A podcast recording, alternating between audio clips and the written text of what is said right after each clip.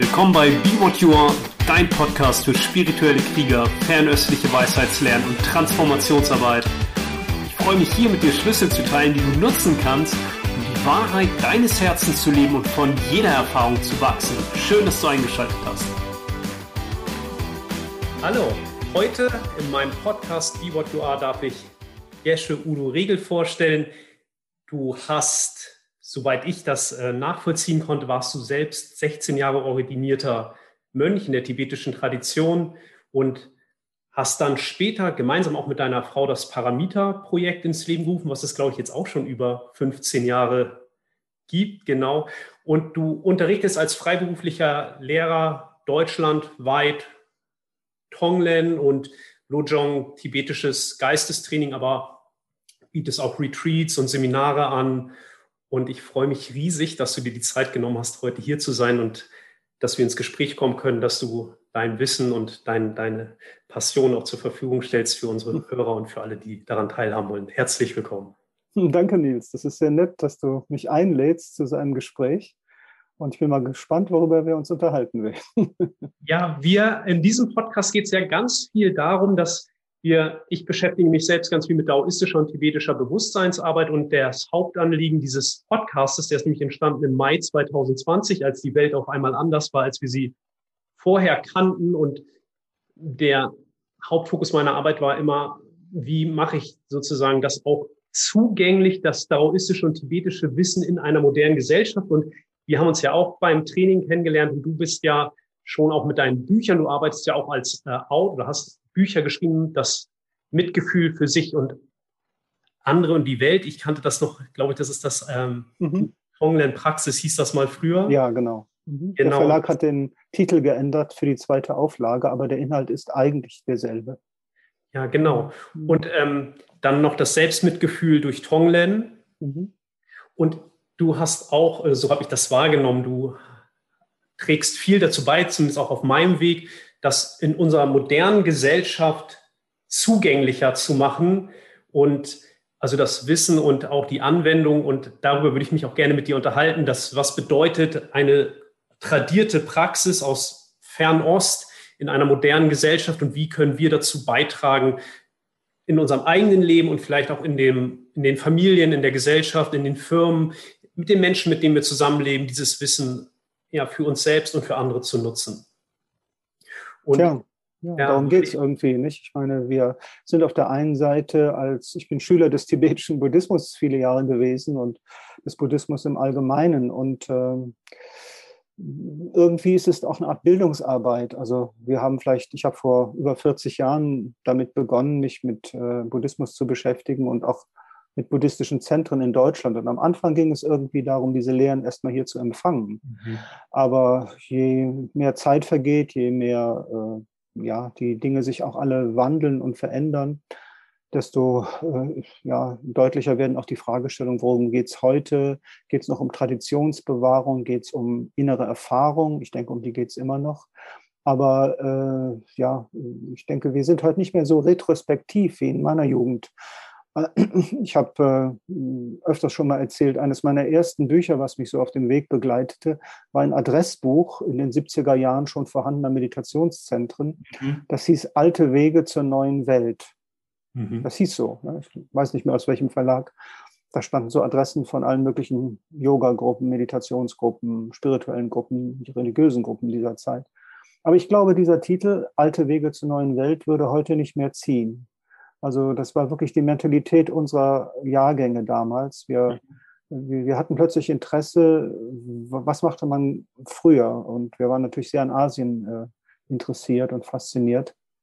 Ob das heute noch so funktioniert, es gibt sicherlich einzelne oder vielleicht bestimmte Gruppen, die sehr traditionsverbunden sind, aber viele Menschen, denke ich, die fühlen sich gar nicht mehr so, hm, ähm, dass sie nach hinten schauen. Sie wollen eher jetzt sein oder in die Zukunft schauen. Oder haben vielleicht auch ja, ein ungewisses Gefühl, was die Zukunft bringt. Das hatten wir übrigens vor 40 Jahren auch schon. da dachten wir auch, hier geht gleich alles in die Luft oder sowas. Ah, okay. So, so, so, ja, doch, das war in den 70er, 80er Jahren, als der zum Beispiel tibetische Buddhismus nach Deutschland kam oder nach Europa, ein sehr starkes Gefühl, finde ich, dass wir dachten, wir, wer weiß, wie lange wir hier noch haben und jetzt kommen die Lamas aus dem Himalaya und bringen uns die Weisheit vielleicht. War das etwas, was dich auch motiviert hat, dieses Gefühl, diese Grundstimmung? Wer weiß? Ja, also unter anderem auch in Langzeitretreat zu gehen, äh, damals, 1986 bis 90. Äh, aber es war auch immer ein Thema, glaube ich, in unseren, ich war, ich habe also hier in dem damaligen Kamala Schiller Institut mitgearbeitet und dann ein Retreatzentrum mit aufgebaut. Und da war das immer so ein Thema. Mhm, genau. Und ich glaube, heute haben wir ein anderes Lebensgefühl, als wir das damals hatten.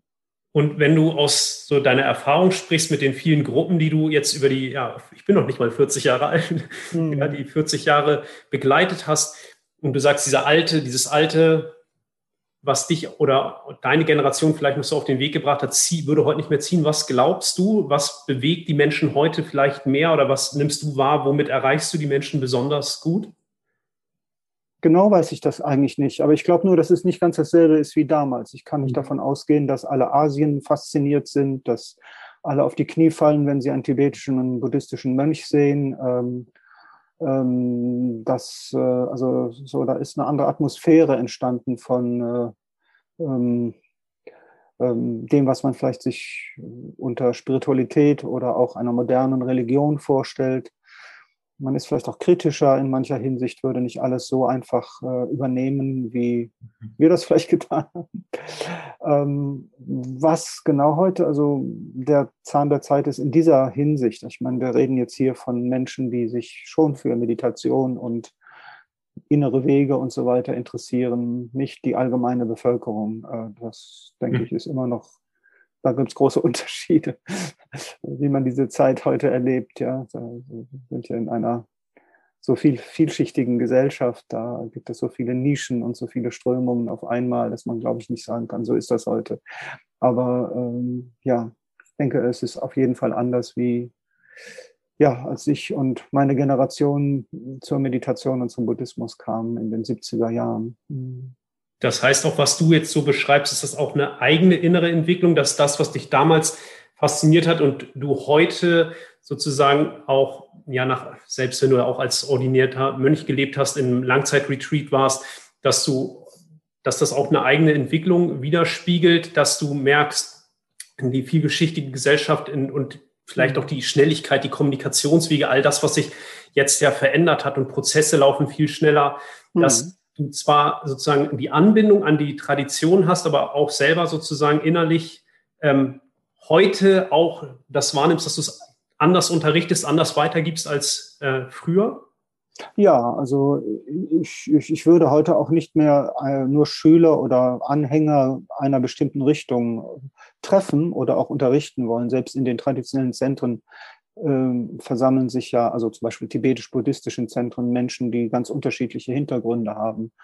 Das heißt, ich würde auch nicht mehr so traditionell etwas anleiten oder unterrichten. Ich gehe davon aus, dass die Hälfte vielleicht der Teilnehmer gar keine Buddhisten sind und auch keine werden wollen. Also da ist immer so ein Blick, äh, ja, also zum Beispiel, wenn es jetzt um Mitgefühlsmeditation geht, das ist ja auch unser Thema, denke ich, oder mhm. ähm, dann gehe ich davon aus, die, die, ein großer Anteil der Teilnehmer oder Interessierten, übrigens auch bei Online-Kursen, die wollen etwas über Mitgefühl oder sich und ihre Beziehung zu einer Geisteshaltung wie Mitgefühl erfahren. Nicht unbedingt gleich einen ganzen religiösen oder inneren Weg äh, gehen oder ähm, haben sie vielleicht eher auch Sorge, dass sie davon etwas vereinnahmt werden, was, was ihnen zu groß ist oder äh, so. Aber dass man, das finde ich übrigens, übrigens eine ganz äh, sinnvolle Idee. Also, äh, das habe ich öfters mal gesagt, ähm, dass ähm, Buddhismus oder auch andere Religionen vielleicht in unserer Zeit äh, gefragt sind, Wege aufzuzeigen, wie man heilsame Geisteshaltungen kultiviert. Also zum Beispiel Mitgefühl oder Metta, Herzensgüte oder Dankbarkeit oder andere Qualitäten. Und wenn es nur Achtsamkeit, Geistesruhe oder so etwas ist. Oder auch Verantwortungsgefühl. Ja, also ich finde, das wäre eine schöne Sache, wenn äh, die verschiedenen Religionen, Strömungen, aber auch vielleicht säkulare Strömungen einfach äh, so ein Ethos hätten wie aus unserem Schatz, aus unserem Wissen, möchten wir der Gesamtgesellschaft oder wem auch immer es begegnet, etwas anbieten, was hilft, heilsame, positive, wertvolle Geisteshaltungen und auch die Fähigkeit zu entsprechendem Verhalten zu kultivieren, dass wir gar nicht mehr so an Traditionsbewahrung als primäre Aufgabe denken, sondern sozusagen aus den Schätzen, aus dem, du hast vorhin Wissen genannt, äh, etwas teilen und anbieten, was authentisch ist und was auch gebraucht wird. Ja. Ich finde, also wir haben früher Lehrer getroffen, die waren sehr gütig und freundlich zu uns, aber sie hatten, glaube ich, die Idee, ähm, uns ihre spirituelle Familie anzubieten, sie uns einzuladen in ihre Tradition, in ihre das geht ja zum Beispiel im tibetischen Buddhismus so weit, dass sogar westliche Menschen zu Mitgliedern einer tibetischen Klostergemeinschaft wurden, die sie, die sie nie gesehen haben. Also da heißt es dann, das sind jetzt die Lamas von dem Kloster oder von dem Kloster und dann sollten die Schüler auch äh, sich mit diesem Kloster verbunden fühlen. Ich, ich, ich, das ist okay, wenn es nicht sektenhaft wird, aber ich glaube, es ist nicht ganz das, was heute passt oder was die, die meisten Leute erwarten würden.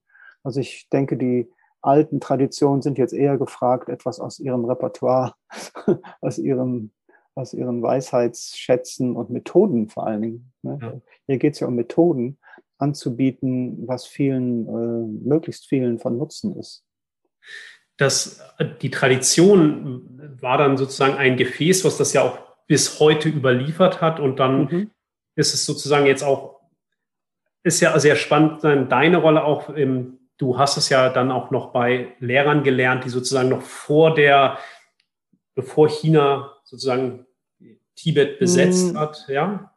Ja, nicht vor der Zeit, aber die Lehrer waren aus der genau. Zeit. Ne? Ja, also die, genau. Also in die, dieser Tradition. Die, die Generation der Lehrer, die in den 70er, 80er, 90er Jahren in den Westen kamen, das waren zum großen Teil noch geflüchtete Tibeter, genau. wie der Dalai Lama selber und andere, die 1959 oder zwischen 58 und 60 da irgendwie rausgekommen sind. Ne? Mhm. Und was hat dich ähm, motiviert am stärksten, dass du dann dich so auf das Tonglen und die ähm, ja, Metta-Meditation und die, die, das Lojong ausgerichtet hast? Was war so der ausschlaggebende Punkt, dass du gesagt hast, das ist dein Schwerpunkt, damit beschäftigst du dich oder das teilst du? Da gab es ein paar Momente. Also ähm, Tatsächlich wurde ich ja eher mit der ganzen Fülle des äh, Vajrayana-Buddhismus äh, mhm. bekannt gemacht durch meine Lehrer und durch das, was wir früher in den Zentren wie Kamala Shila Institut oder in dem Retreatzentrum, in dem ich zehn Jahre gelebt habe, Windeck Hallscheid, ähm, da wurden wir sehr mit Vajrayana-Elementen des Buddhismus ähm,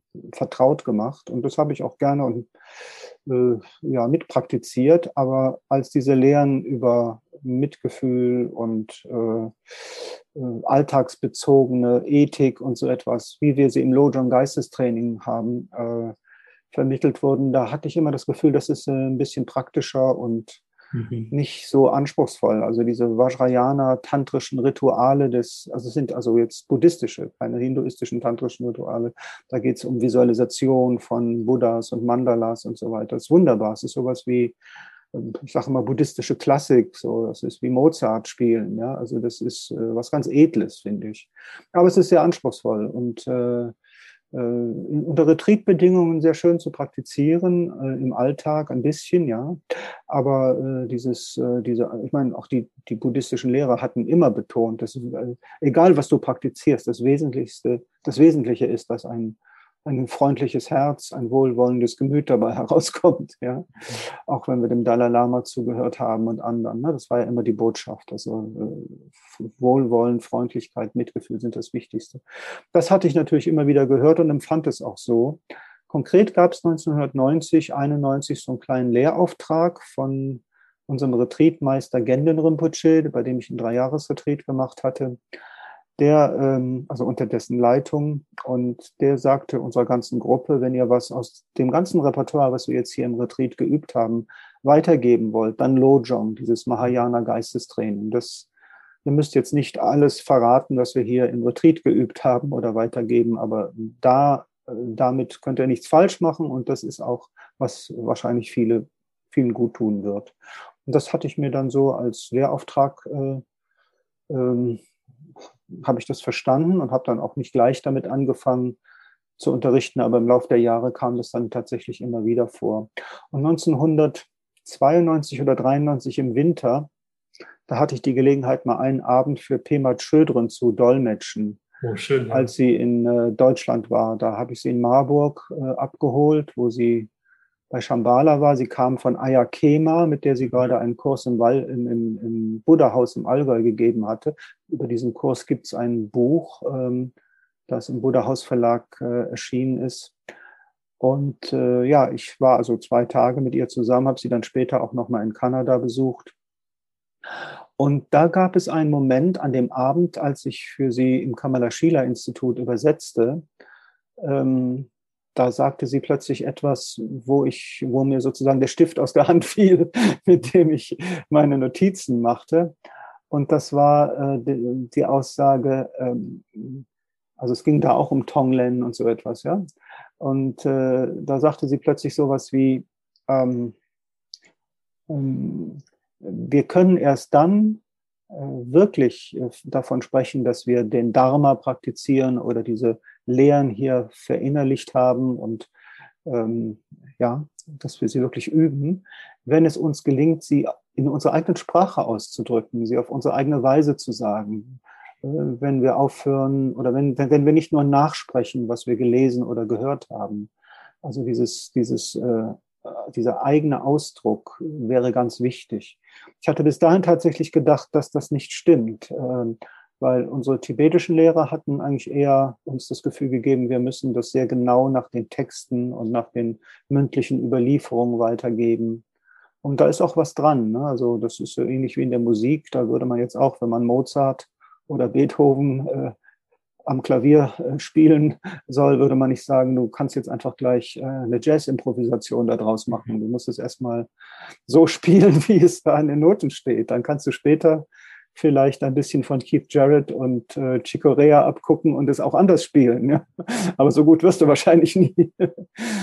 Äh, also ich vergleiche gerne solche Sachen mit Musik. Ja. Ähm, und äh, aber dann sagte Pema Children das und ich spürte, da ist natürlich auch was dran.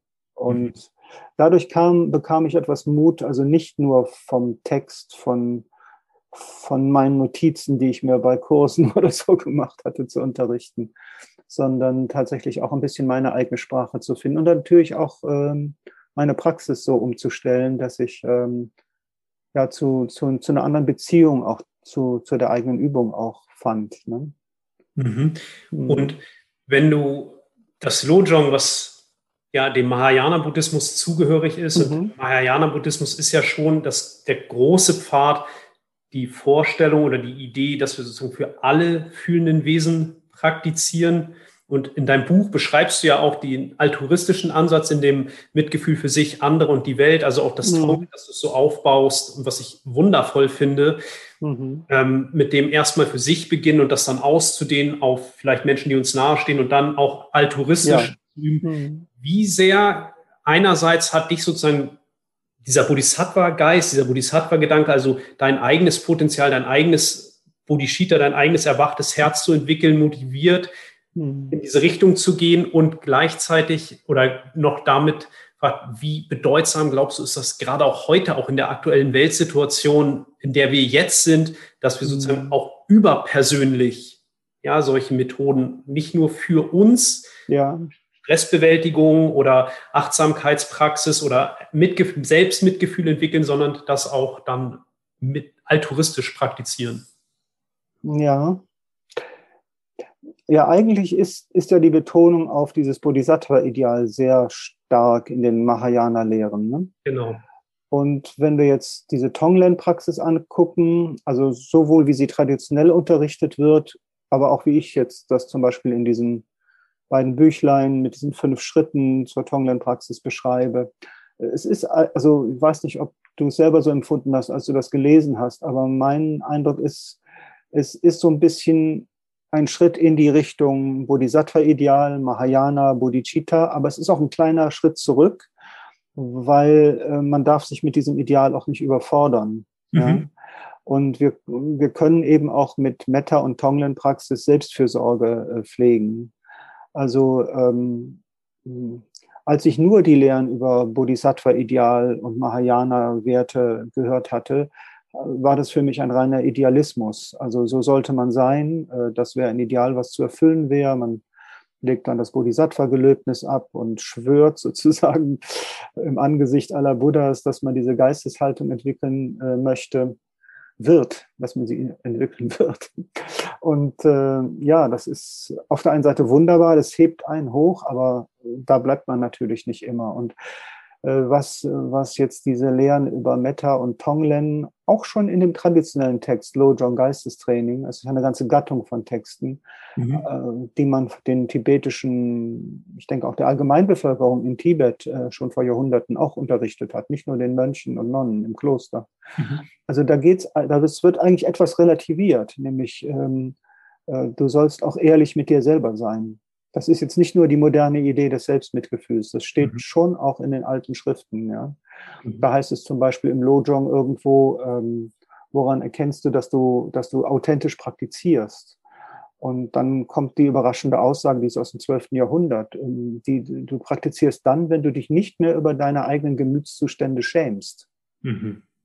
Ne? Also das ist, äh, also das ist eine deutsche Übersetzung. Also wenn du, wenn du wenn du dich so gut kennst, dass was auch immer du fühlst und denkst du nicht, nicht dir sagst, mit mir stimmt was nicht, sondern du schaust es dir einfach an, du arbeitest damit, äh, du änderst vielleicht was, aber du, du, du begibst dich nicht in innere Zwiespältigkeiten. Also sie hatten damals schon psychologische Einsichten die ganz außerordentlich waren, finde ich. Ne? Also es war eigentlich nicht nur Idealismus, sondern es, also, ne, also in den, das, das Lojong war, glaube ich, auch für die Tibeter eine Art äh, säkularisierter Dharma schon. Ja? Heute ist ja viel von säkularisiertem Buddhismus die Rede, aber ich glaube, so Strömungen, die jetzt nicht nur die höchsten Werte vermittelten, sondern auch gesagt haben, naja, du bist ein Mensch, du musst schauen, wie du damit umgehst, wie du praktizierst und wie du auch mit Werten und Idealen umgehst und überfordere dich nicht, sondern schau, dass das wirklich aus einer inneren Erfahrung kommt, die du wirklich auch äh, umsetzen kannst und wo du nicht nur ähm, große Ideale hast, sondern wo du äh, deine Praxis so verstehst, dass es darum geht, etwas hervorzubringen, was in dir ist, aber wo du auch Hindernissen und Schwierigkeiten bei begegnen wirst. Und das ist in dem Lojong eigentlich alles drin. Und das kann man wunderbar übersetzen in moderne Sprache. Äh, Pemat Schödem hat das ja in ihren ganzen Schriften so schön vorgemacht und darauf stützt sich ja auch vieles, was wir aus, äh, aus Nordamerika wieder als bisschen westlichen Dharma zurückkommen. So diese, bin sonst kein Fan von Amerikanismen, aber in der Hinsicht machen sie eine gute Sache oder kommt da etwas sehr Positives rüber. Ich würde das noch gar nicht mal äh, die Synthese mit Psychologie nennen, sondern ähm, da ist so, da ist so ein Verständnis entstanden. Äh, es geht jetzt nicht nur um, also der, der Buddhismus hat, hat wirklich eine sehr praktische Seite. Und auch die Meditation ist wirklich, äh, oder ist, ist, ist, ist, ist ein Werkzeug, um mit unserem eigenen Geist zu arbeiten. Und das ist ja auch, was die Lehren sagen. Aber das heißt, auch was auch immer auftaucht, das ist es, worum es geht. Ja. Ja. Und deswegen dann auch die Praxis des Selbstmitgefühls. Das ist ja eigentlich ein Begriff, der erst Anfang der 2000er in Umlauf kam. Also ich habe den jahrzehntelang nicht gekannt. Ja. Wir haben immer früher gesagt, ähm, naja, man soll auch schon mal Mitgefühl mit sich selber haben oder so. Aber wir haben den Begriff Selbstmitgefühl nicht äh, als ein Wort gekannt. Aber er ist, also ich, ich habe mich dann irgendwann mal entschieden, ihn zu mögen. Erst dachte ich auch, was äh, ein eigenartiger Begriff und einige äh, auch tibetische Lamas, die den gehört hatten, Self-Compassion, die sagten dann, ja, was ist das denn wieder für eine westliche Erfindung?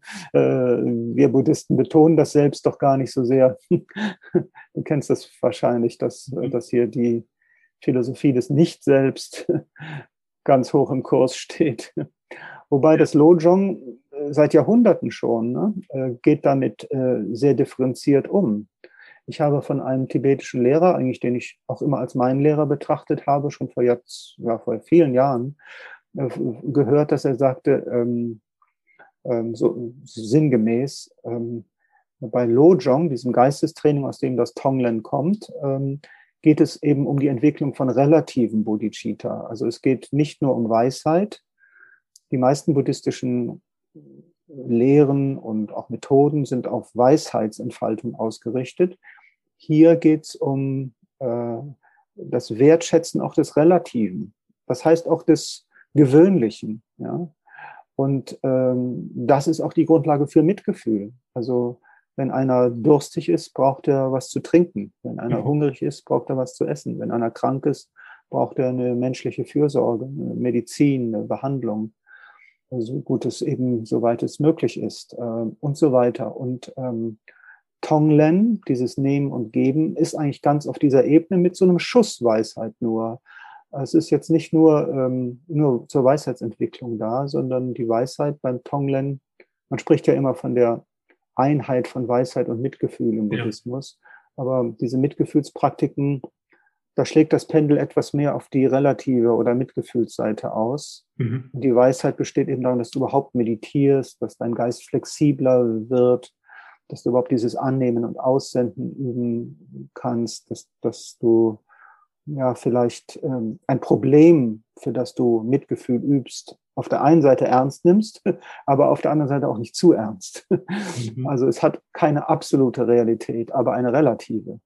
Wenn einer krank ist, dann gibt es Gründe für die Krankheit. Es gibt vielleicht Medikamente dafür oder auch nicht. Ja, absolut gesehen, ähm, ja, du kennst das wahrscheinlich, diese Aussagen über die die, die, die Leerheitsnatur aller Dinge und so weiter. Aber das darf man nicht überinterpretieren, oder? Weil dann geht es auf Kosten von angewandtem Mitgefühl, wenn man ja. die Dinge so als nicht real oder illusionär äh, verklärt, was für die Heilung des Geistes manchmal sehr gut ist, aber nicht unbedingt um mitfühlendes soziales Verhalten auch zu kultivieren. Meine, meine Erfahrung also mit dem relativen und absoluten Bodhicitta, wo der relative Bodhicitta bin ich Nils oder ja, wer auch immer, übt, Mitgefühl zu kultivieren. Und das, meine Erfahrung ist, dass absolut die Bodhicitta, das, was du jetzt ja sozusagen beschreibst mit der Weisheit, die sozusagen mhm. Die Dinge so sieht, dass sie nicht aus sich selbst herausstehen. Mein, wenn ich auf meine Praxis zurückschaue, dann nehme ich das so wahr, dass eigentlich durch dieses relative Bodhicitta, also Mitgefühl für mich mhm. und dann auch die Umwelt, wie ich sie wahrnehme, zu kultivieren, mhm. dass dann das eigentlich entsteht, die Dinge nicht mehr so fest und solide mhm. wahrzunehmen, mhm. Sondern eigentlich ist so zu erfahren, ja, dass es dadurch durchlässiger oder äh, weicher mhm. wird. Und gut. Mhm. Genau, und vor, vorher, wenn ich sowas gelesen habe oder gehört habe, dann war es natürlich, der, der, der Verstand kann daraus dann eine mhm. ganze Theorie bauen. Ja. Und das fand ich zum Beispiel auch in deinem Buch, weil du auch von innerer Erfahrung gesprochen hast, einen ganz wichtigen Schritt, dass du mhm. diese, du nennst das Herzenskraftquelle, ja. Mhm. weil das etwas ist, für mich, das fühlt sich sehr an wie äh, Meta, aber halt mhm. nochmal sozusagen an, ja, wie ein, ein, ein, mhm. sag mal, ein Kickstart, ja, also irgendwie, ja. Dass, dass du was nimmst, was es aktiviert und das in meiner Wahrnehmung ist genau so eine Brücke, die diese innere Erfahrung mhm. dann, dann ermöglicht. Und wenn du auf, wenn du für dich sozusagen schaust mit dem Kultivieren des relativen mhm. Bodhicitta, also das Mitgefühl für dich, für andere, für die Welt zu entwickeln und dem absoluten Bodhicitta, weil dein Institut heißt ja auch das Paramita-Institut, wo das sind ja die transzendenten Tugenden, die uns auch helfen auf diesem Weg, mhm was mich sehr interessieren würde, gibt es so eine von diesen Tugenden, ähm, wie Großzügigkeit, Geduld, Disziplin, Weisheit, Meditation. Okay. Gibt es eine, wo du, wo du sagst, das ist etwas, die dir besonders geholfen hat? Oder ähm, gibt es etwas, wo du merkst, dass das ist etwas, was du auch in deinen Kursen gut weitergeben kannst, weil ähm, die Menschen das gut nehmen können, auch in der heutigen Zeit? Arbeitest du damit? Ah, das ist eine spannende Frage.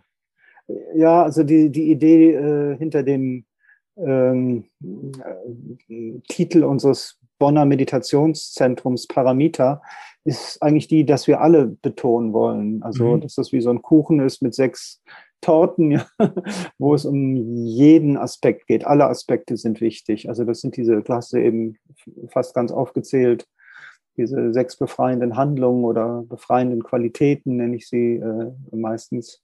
Es gibt eigentlich noch ein anderes Modell mit zehn Paramitas oder mhm. Paramis aus dem Ursprungsbuddhismus, aus dem frühen Buddhismus.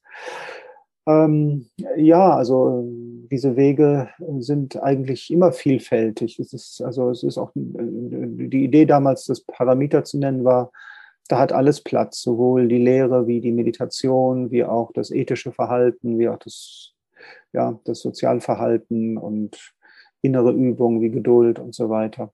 Aber wenn du mich so fragst, ob ich irgendeine Parameter besonders, wie hast du es gemeint, wichtig finde oder äh, welche du besonders bedeutsam findest, einerseits für dich und vielleicht auch für die heutige Zeit, wenn du das so in den Kursen oder mit den Menschen, mit denen du arbeitest, siehst, dass du vielleicht einen Blick dafür hast, sagst, das ist etwas, was vielleicht in unserer Gesellschaft vernachlässigt ist oder besonders. Also wenn du mich so fragst jetzt, also das ist wirklich eine spontane Antwort. Ich habe ja. da so noch nicht drüber nachgedacht, aber ich nutze mal die Gelegenheit zu sagen, äh, Sheila oder Sila, also Ethik oder heilsames Verhalten, mhm. weil das ist auch aus dem Lojong diese Idee. Ähm, es, es, muss heilsames Verhalten dabei rauskommen, mhm. sowohl sich selbst gegenüber als auch anderen. Ähm, dabei rauskommen heißt, wenn wir Meditation üben, wenn wir uns mit solchen Lehren beschäftigen. Ja? Und ich finde auch, äh, wenn wir, äh, das empfinden ja viele heute zu dualistisch oder zu moralisch oder so etwas, aber ich finde, heilsames Verhalten ist was Großartiges. Also wenn, wenn wir wirklich ähm, ein, also wenn wir wirklich daran arbeiten würden, wir, also wer auch immer, ich, mhm. du, ihr, sie jetzt, ähm, sehr achtsam zu sein in Bezug auf die Art und Weise, wie wir uns verhalten, respektvoll, rücksichtsvoll, dankbar, höflich, äh, einfühlsam. Ähm, ähm, äh, ich glaube, das wäre das Wichtigste, also eine, eine, eine Gesellschaft zu fördern, in der Menschen einander wertschätzen, nicht verletzen, ähm, in der wir kooperieren und äh, in der wir aufhören, äh, ja, Wettbewerb zu einem, einem gewissen Maß ist vielleicht sinnvoll, aber aggressive Wettbewerbe miteinander zu führen, wo wir uns gegenseitig täuschen und hinters Licht führen oder wo in der Politik irgendwelche Intrigen gedreht werden. Also wenn da ganz viel Aufrichtigkeit wäre und, und, und alle Menschen den Ethos hätten, äh, äh, so, so, so authentisch und ehrlich und äh, natürlich auch wie möglich zu sein. Ich glaube, das wäre großartig. Also insofern denke ich, dass, ähm, dass die Paramitas und eben auch Metta und Mitgefühlsmeditationen und das ganze Geistestraining eigentlich in so einer Art äh, feines, elegantes, positives, ethisches, äh, elegant klingt jetzt so nach Mode, aber ich meine, Verstehe. so dass, dass wirklich ähm, also Menschen auf auffallen, muss nicht sein, dass sie jetzt groß auffallen, aber dass, dass man wirklich das Gefühl hat, da, es gibt immer mehr Menschen, und da sehe ich allerdings einen riesen Mangel, die sich sehr, sehr fein verhalten, wirklich, äh, wirklich menschliche Werte zeigen und Qualitäten zeigen und die nicht egoistisch und egoman oder zu selbstbezogen sind. Ne? Ich denke, wir verstehen Selbstmitgefühl äh, nährt überhaupt nicht die Selbstbezogenheit, wenn es richtig geübt mhm. wird. Das ist was ganz anderes. Und ich habe da in meinem Buch auch so eine kleine Passage und sage, Selbstmitgefühl hat auch nichts mit Selbstoptimierung zu tun oder selbst äh, irgendwie äh, Verstärkung von Selbstsucht oder so etwas. Auch Selbstliebe ist so ein Wort, das hinkt so ein bisschen, das, das klingt so narzisstisch irgendwie. Ne? Mhm. Nein, also Selbstmitgefühl soll auch äh, eine Haltung sein, sich zu sagen, ich gehe gut mit mir um, damit ich gut mit anderen umgehen kann. Ich will meine eigenen äh, Probleme nicht, äh, nicht überspielen oder nicht verleugnen, sondern anschauen, mit ihnen arbeiten, denn das ist wichtig, um genauso respektvoll und wohlwollend mit anderen sein zu können. Ich glaube, wenn es, wenn Dharma-Praxis, und da könnten auch alle Religionen und Traditionen der Welt äh, sich in eine ähnliche Richtung entwickeln, also ich sag mal Dharma-Praxis, wenn wenn wir das als Kern der Dharma-Praxis verstehen würden und ehrlich gesagt in den alten äh, Texten wie im Dojo im Geistestraining werden solche Dinge äh, gesagt. Ja? Da gibt es diesen Satz, äh, lade nicht die Last eines äh, Ponys, steht in einer Übersetzung auf das, äh, äh, nee, andersrum, eines Ochsen auf ein Pony. Also das heißt, es ist eine Aufforderung zu feinem ethischen Verhalten. Also verlange nicht von anderen irgendwelche schweren Sachen zu machen, die du nicht machen willst oder so. Ne? Was bedeutet das? Überleg mal. Ne? Mhm. Für unser Konsumverhalten. Ja? Das ist, also das ist eine uralte Aussage mit, mit so einer äh, Symbolik aus, aus dem Himalaya, mit Tieren und so weiter. Aber es bedeutet letztendlich, dass, ähm, dass, äh, dass wir nicht äh, ja auch andere sozusagen äh, ähm, für uns irgendwas Schlimmes machen lassen, nur damit wir zum Beispiel gut essen können oder gut konsumieren können, dass wir vielleicht die, die, die Macht nicht zu sehr den ja, Konzernen überlassen, nur weil es für uns bequem ist und billiger wird oder so etwas. Also da steckt ja ganz viel drin, auch wenn das äh, aus einer ganz anderen Epoche der Menschheitsgeschichte kommt. Und deswegen, es mündet aber alles in die Idee, dass, äh, dass, dass Meditation eine notwendige Praxis ist, um den Geist so zu schulen, so geschmeidig zu machen, so zu kultivieren, dass wir zu ethischem Verhalten fähig werden. Äh, ich denke, die buddhistische Idee ist, wir können Ethik, auch das Bodhisattva-Ideal, wir können es nicht einfach von uns und anderen erwarten. Wir haben, gerade der Buddhismus versteht ja, wir alle haben Geistesgifte. Also wir müssen, müssen klingt auch schon streng, ich bin aber kein Fundamentalist. Also man muss mit dem eigenen Geist arbeiten, um fähig zu werden, heilsam ethisch zu handeln. Ja, wir können es nicht einfach nur von uns erwarten. Ne? Das wäre auch sozusagen noch ja. eine Frage, nämlich an dich mit 45 Jahren oder länger Praxis, nämlich einerseits das, was du beschrieben hast, die sich zu bemühen, dieses ethische Verhalten zu leben und andererseits meine Frage an dich aus deiner Erfahrung, weil ähm, auch was du gesagt hast, wenn wir aus dem Lojong, wenn wir in einem in einer Verfasstheit sind, wo wir uns selbst nicht mehr für unsere inneren Regungen, wenn sie auch vermeintlich dunkel oder trübe sein mögen, äh, nicht mhm. schämen, wie nimmst du das wahr aus der Praxis einerseits, wenn wir mehr das, ja, das Herz kultivieren, das Mitgefühl kultivieren? Mhm. Mhm. Weckt es nicht auch auf der anderen Seite manchmal oder macht es uns nicht unsere Geistesgifte wie Hass, Begierde, Ignoranz und so weiter, macht es das nicht auch bewusster und ist es nicht etwas, sozusagen, dass wir mhm. schon auch auf diesem Pfad irgendwie lernen müssen oder es ein impliziter Teil des Trainings ist, umso mehr wir das kultivieren, weil manchmal gibt es vielleicht auch diese Vorstellung im Selbstmitgefühl, dass das dann alles äh, ganz toll und ganz leicht mhm. dann wird, aber gleichzeitig sozusagen hebt es auch die Geistesgifte mehr ins Bewusstsein, was uns dann wieder vielleicht befähigt, noch mehr Mitgefühl zu kultivieren. Nimmst du das so wahr? Dass ja, da hast du recht, das stimmt. Ja, das, das stimmt. Also äh, ähm, mh. klar, wir schauen auf der einen Seite in den Spiegel von äh, so, ja, also wir versuchen auf der einen Seite durch Meditation äh, heilsame Geisteshaltung zu kultivieren, aber das ist kein linearer Prozess, wie man jetzt Muskeltraining macht und dann baut man Muskelkraft auf. So ist es nicht, ne? mhm. sondern äh, die Praxis bringt Schatten hervor, bringt äh, Widerstände hervor, die berühmten Hindernisse tauchen auf. Ja?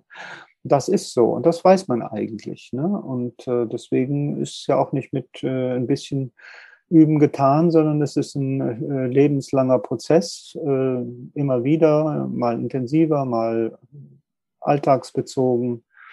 Äh, das ist ja in dieser Tradition, also buddhistischen Meditationstradition, eigentlich immer klar, dass es etwas ist, was man fortwährend üben muss, weil natürlich die Übung auch immer wieder etwas in einem auslöst und damit wieder zu arbeiten ist und so weiter. Ja, also äh, wir haben ja auch im Lojong dieses ähm, mhm. Schwierigkeiten als Pfad nutzen, was ja.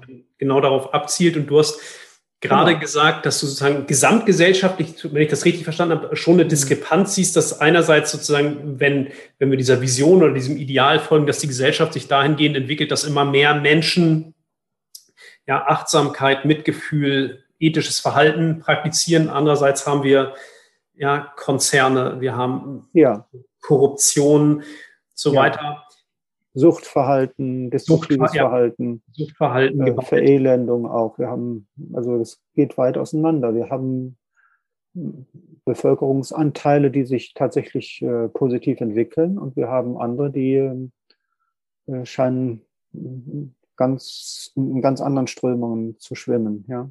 Meine Frage wäre also sozusagen einerseits natürlich auf den kleinen Zeitraum von einem Menschenleben oder einem halben Menschenleben, das du überblickst mit Praxis und andere, und dann sozusagen ja auch aus den, in den 70ern, Ende der 70er an, an, angefangen bis heute und mhm. andererseits vielleicht auch ein bisschen mehr sozusagen, was so dein, deine Idee dahinter ist. Könnte es, könnte es auch sein, in deiner Vorstellung, in deiner Erfahrung entsprechend, dass dieses Auseinanderdriften auch eigentlich das ist, was wir gerade sozusagen für das Individuum beschrieben haben. Du hast die Praxis, ähm, was aber auch die Schatten hervorhebt, mhm. dass es auch gesamtgesellschaftlich so ein Prozess sein kann. Da gibt es Menschen, die achtsamer werden, auch wenn man heutzutage in eine in einen Buchladen geht, dann mhm. ähm, hat man meterweise Literatur auch zu, mhm. zumindest in, in so eine Richtung. Und andererseits, ja, tauchen immer mehr ganz, ja, mhm. schattenhafte Anteile auch in der Gesellschaft auf oder auch in der mhm. Politik und in der Wirtschaft.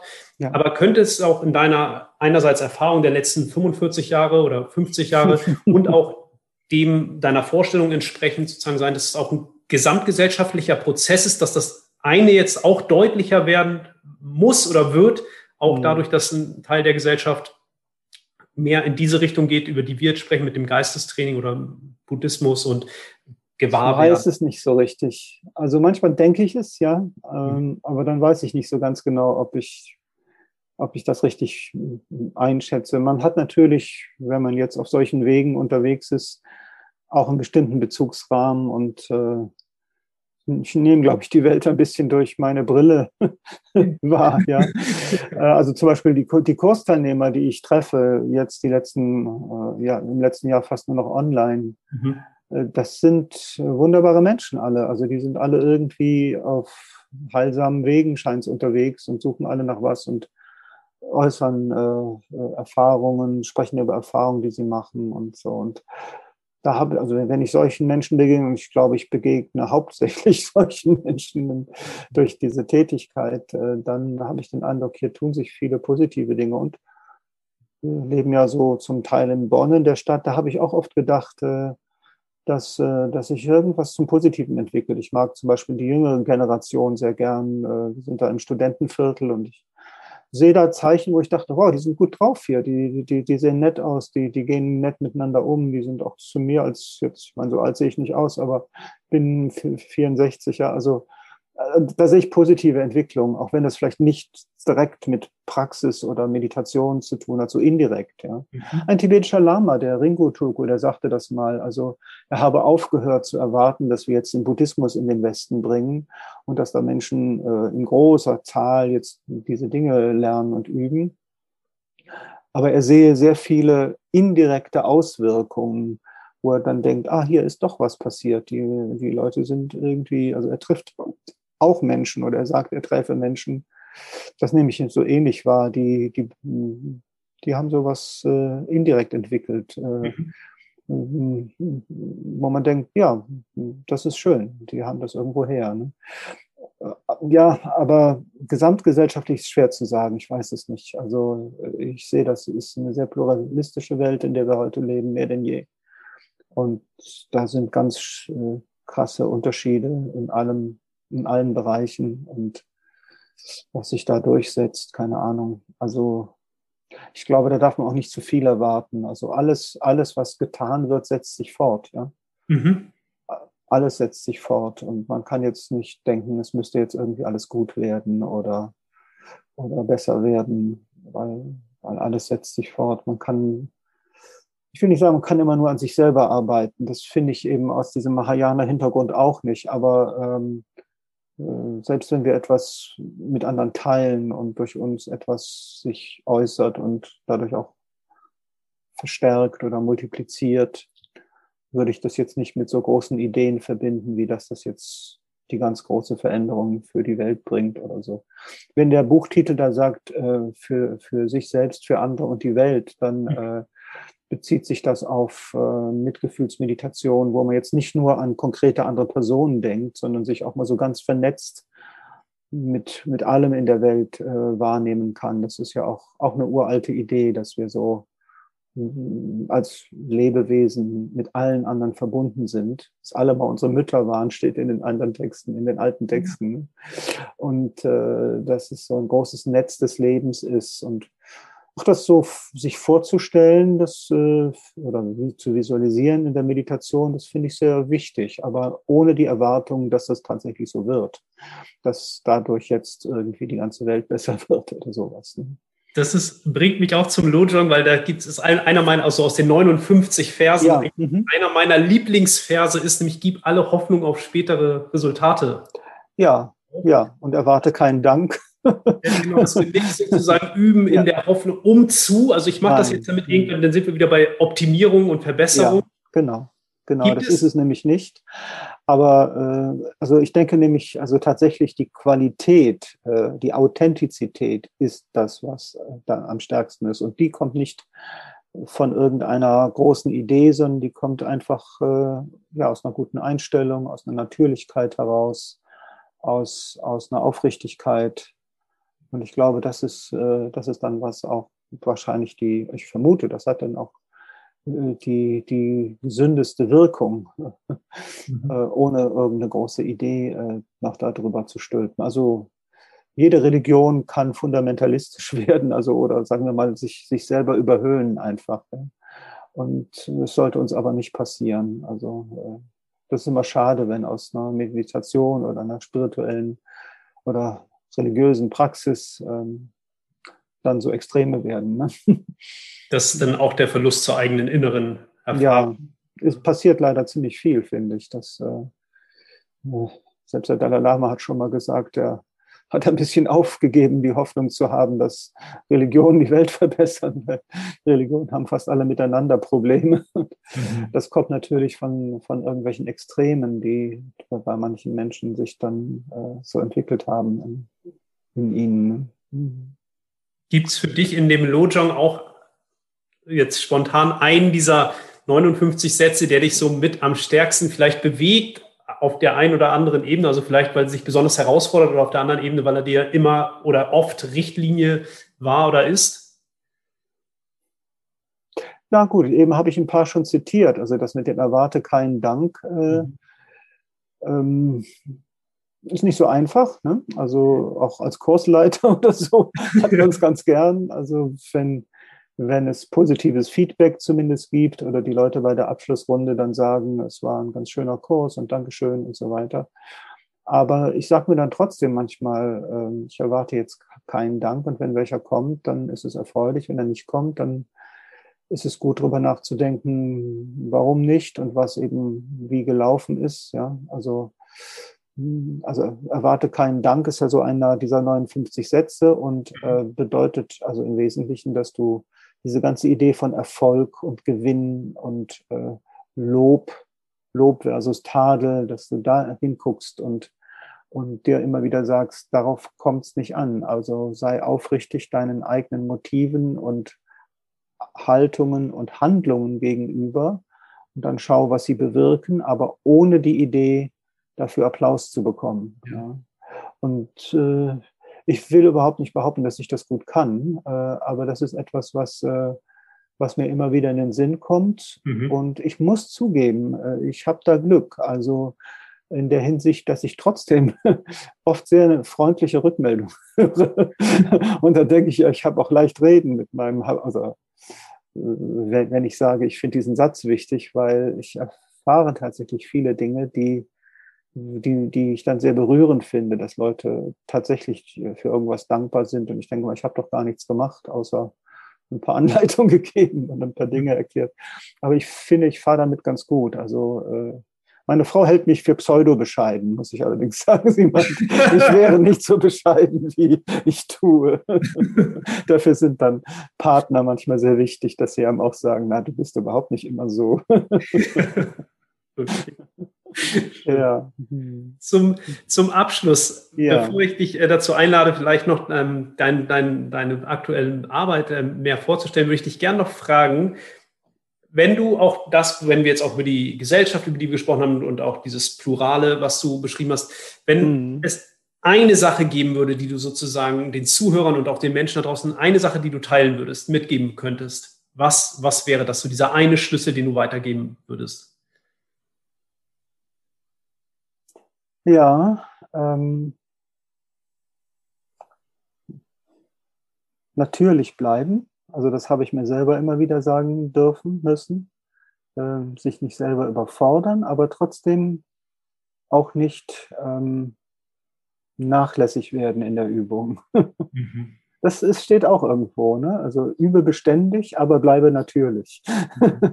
so, und das, also natürlich ist eine einfache Übersetzung, aber ich weiß nicht, gar nicht mehr, wie das tibetische Wort genau heißt, aber ich erinnere mich, dass, dass man sagt, natürlich heißt ähm, ausgeglichen, ähm, sich selbst nicht zu wichtig nehmen, ähm, freundlich bleiben, nicht zu streng mit sich und anderen werden, ähm, ja, eben auch Pausen machen, auch nicht dauernd äh, irgendwas üben wollen und sich nicht vorwerfen, dass man wieder nicht geübt hat oder so, sondern dass man wirklich äh, lernt, im Einklang zu sein mit dem, was man gerade macht. Und wenn man gerade keine Lust hat zu meditieren, dann ist es so. Mhm. Und wenn das Interesse kommt und man sieht einen Bedarf für die Praxis, dann praktiziert man eben. Aber nicht, dass man sich so in ewigen Zwiespälten aufhält, wie ich sollte eigentlich, aber ich schaffe es nicht oder äh, diese ganzen Dinge. Ich glaube, das heißt natürlich bleiben und trotzdem aber ähm, schon auch ähm,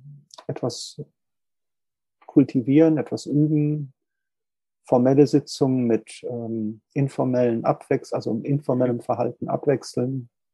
Also ich bin schon jemand, der dafür ist, dass wir methodisch vorgehen und üben, aber ja, trotzdem natürlich bleiben. Ja, wundervoll, vielen Dank. Ja. Wenn, wenn wir jetzt Zuschauer oder Zuhörer erreichen, die sich besonders angesprochen fühlen, auch von deiner Arbeit. Hm. Du bist jetzt ja auch durch die aktuelle Situation als auch online ähm, ja. wirklich auch im Unterricht sozusagen zu erreichen, nicht nur auf deiner Website. Gibt es etwas, was gerade aktuell ist, ein Projekt oder äh, Hast du Gut, ich könnte zwei Dinge erwähnen, weil du ja direkt, danke, ja, weil du ja direkt nach Tonglen und Lojong äh, jetzt hier gefragt hast und wir darüber gesprochen haben. Ja. Da könnte ich, würde ich gerne die Gelegenheit nutzen, zwei Dinge zu erwähnen. Ja. Ähm, also ich bin ja auch äh, Dozent im Kamala Shila Institut und äh, das ist ein tibetisches Zentrum in der Eifel. Das habe ich vor 40 Jahren mal mit begonnen.